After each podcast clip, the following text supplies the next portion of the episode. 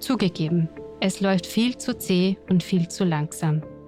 Aber mit Lobaubesetzerin Lena Schilling, Klimaaktivistin Greta Thunberg und ihren Mitstreiterinnen wächst eine Generation heran, die weiß, dass wir so nicht weitermachen können. Tauwetter, der Profilpodcast zur Klimakrise. Vor zwei Wochen haben Sie meinen pessimistischen Ausblick in die Klimazukunft gehört. Nun steht das neue Jahr vor der Tür und da ist ein bisschen Optimismus angebracht. Wie angekündigt, hat Franziska Tschugan für die letzte Profilausgabe des Jahres Beispiele gesammelt, die darauf hinweisen, dass die Klimakrise doch noch zu meistern ist. So ist es. Ich bin nämlich der Meinung, wir schaffen das. Zugegeben fällt es mir oft schwer, nicht in den Pessimismus meiner Kollegin einzustimmen. Die Nachrichten, die täglich auf uns einprasseln, sind zermürbend. Ukraine-Krieg, Energieengpässe, Erderhitzung. Ich kann das alles eigentlich nicht mehr hören. Was freilich schnell vergisst, wer mitten im Schlamassel steckt, Krisen bergen immer Chancen. Man kann sich irgendwie herauswursteln oder gar auferstehen wie Phönix aus der Asche.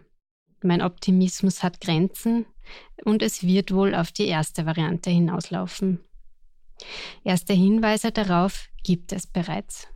Noch gehen die weltweiten CO2-Emissionen nicht zurück. Aber 24 Staaten haben es geschafft, ihre Treibhausgase seit 2008 signifikant zurückzuschrauben. Darunter hauptsächlich europäische Industrienationen wie Deutschland, Frankreich, Großbritannien, Italien oder Spanien.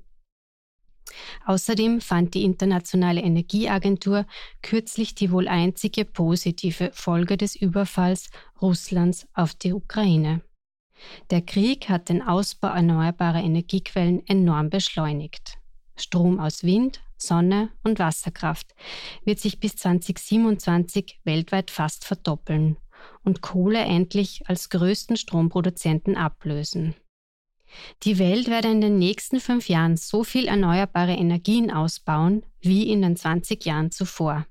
Das sagte Fatih Birol, der Direktor der Internationalen Energieagentur, Anfang Dezember. Damit bleibe das Ziel, die Erderwärmung auf 1,5 Grad zu begrenzen, erreichbar. Aussagen wie diese machen mir ebenso Hoffnung wie ein Blick nach Brasilien. Dort hat Präsident Jair Bolsonaro, in dessen Amtszeit die Kettensäge den Amazonas-Regenwald regierte, die Wiederwahl verloren. Weitere vier Jahre unter Bolsonaro hätten möglicherweise so viel tropisches Grün zerstört, dass das gesamte Gebiet zu versteppen gedroht hätte. Nachfolger Lula da Silva will nun Schluss machen mit der Abholzung. Es gebe keine Klimasicherheit in der Welt ohne ein geschütztes Amazonasgebiet, sagte Lula bei der UN-Klimakonferenz in Ägypten. Er werde tun, was auch immer erforderlich sei, um die Waldzerstörung bis 2030 auf Null zu senken. Ein weiterer Lichtblick. Mit Indonesien und der Demokratischen Republik Kongo schloss Lula eine Umweltallianz zum Schutz der als CO2-Speicher global bedeutsamen Regenwälder. Die drei Staaten beherbergen zusammen mehr als die Hälfte der weltweiten Dschungelflächen. Wie viel die Welt, allen voran die Wissenschaft, zustande bringt, wenn es brennt, hat die Corona-Krise eindrucksvoll gezeigt. Weniger als ein Jahr nach Ausbruch der Pandemie bekamen die ersten Menschen den neu entwickelten Impfstoff gegen Covid-19. Heuer waren Lockdowns, Kontaktverbote und Ausgangssperren, deshalb nur noch dunkle Erinnerungen. Beim Klima geht freilich alles viel zu langsam. Der Grund? Die Industrieländer sind immer noch am wenigsten von Dürren, Fluten und Hitzewellen betroffen. Der Druck zu handeln ist offenbar immer noch nicht groß genug. Ein Umdenken ist jedoch spürbar, auch hierzulande. Während die ÖVP, Wirtschaftskammer und Industriellen Vereinigung seit zwei Jahren ein potentes Klimaschutzgesetz verhindern, setzen sich immer mehr Unternehmerinnen und Unternehmer vehement dafür ein. Nicht nur die Fridays for Future Jugend protestiert, sondern auch die CEOs for Future.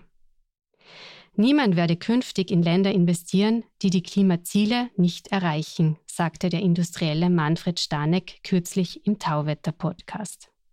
Er ist Vorstand des international tätigen Verpackungskonzerns Greiner Packaging und engagiert sich im Verein CEOs for Future. Dieser erfährt aktuell regen Zulauf. Die Rechnung ist einfach. Wer jetzt auf Nachhaltigkeit setzt, anstatt sie als lästige Nebensache abzutun, ist vorne dabei. Wer in fossilen Technologien verharrt, hat keine Zukunft. Was mich noch zuversichtlich stimmt? Das Vernichtungsverbot von Neuwaren, das Klimaministerin Leonore Gewessler im November angekündigt hat. Greenpeace zufolge sind in Österreich im Vorjahr 4,6 Millionen Kilo ungetragener Kleidung und 120.000 Elektrogeräte im Müll gelandet. Hauptsächlich, weil sie online bestellt und wieder zurückgeschickt worden waren. Mit dieser wahnwitzigen Verschwendung soll es im nächsten Jahr vorbei sein. Ebenfalls ein Pluspunkt fürs Klima der Ansturm auf das im Herbst 2021 eingeführte Klimaticket und der ambitionierte Ausbau des Schienennetzes. Rückständige Straßenbauprojekte wie der Lobautunnel stehen auf der Kippe. Hauptsächlich, weil Bürgerinnen und Aktivisten unermüdlich um jeden Zentimeter Natur kämpfen. Zugegeben, es läuft viel zu zäh und viel zu langsam.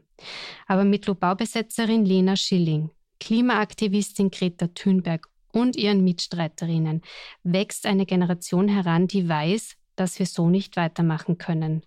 Nicht zuletzt bin ich deshalb zuversichtlich. Wir werden diese Krise meistern. Danke für deinen Text, Franziska, und danke Ihnen fürs Zuhören. Wir würden uns freuen, wenn Sie uns auf Twitter unter Profil Tauwetter folgen würden. Schicken Sie uns Anregungen, Kritik oder Feedback – entweder via Twitter oder per E-Mail an podcasts.profil.at. Empfehlen Sie uns weiter, abonnieren und bewerten Sie uns auf den gängigen Plattformen wie Apple iTunes oder Spotify. Besonders freut es uns, wenn Sie unseren eigenen Tauwetter-Feed abonnieren. Den finden Sie, wenn Sie auf den genannten Plattformen nach Tauwetter suchen und ganz einfach auf Abonnieren klicken. Das war's für heute. Danke fürs Zuhören. Wir wünschen ein gutes und erfolgreiches neues Jahr. Bis zum Freitag in zwei Wochen bei Tauwetter.